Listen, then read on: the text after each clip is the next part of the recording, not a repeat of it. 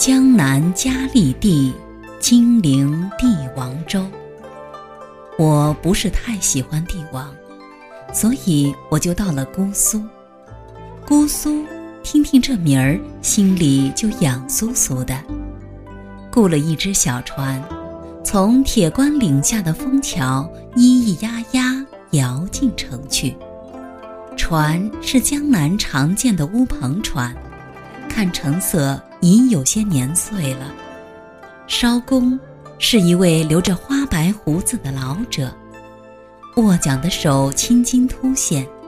小船在他的轻摇慢摆下悠然前行，人坐在船边，如风行水上，但见细波翻卷，白云片片。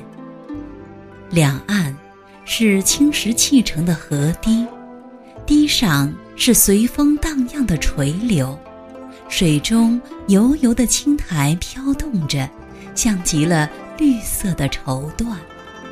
扑面而来的，则是那姑苏的风，温柔的像婴儿胖乎乎的小手，在母亲脸上轻轻的抚弄。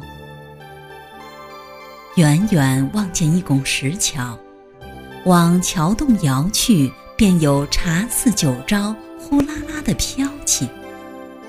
几位老者闲坐其间，或是捧着茶壶，或是端着酒盏。悠哉悠哉，怡然自得。木屐上，三两盘臭豆腐，一小碟儿五香豆，都透着几分明清遗韵。推开茶楼的木窗，见有桃花、杏花三株两株的开着，连河水也映成了胭脂色。青衣舟子，绿衣船娘。每每两船相遇，要么相互嬉笑打闹，要么就是对唱起软软的姑苏小调。虽然我一句都听不懂，但是觉得那调子酥酥软软的，连空气里似乎都有了淡淡的香粉味儿。品着香茗，嚼着五香豆，不知不觉。暮色已深，在艄公的催促下上了船，一路顺风顺水摇向姑苏城。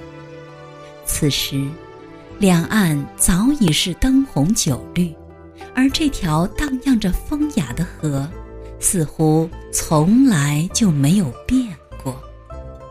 一时间，许多前尘往事都纷纷醒了过来。那岸边站立的，可是夜泊枫桥的张继；那凭窗遥望的，可是苦苦守候的湘君；那步履匆匆的，可是辗转飘零的沈复。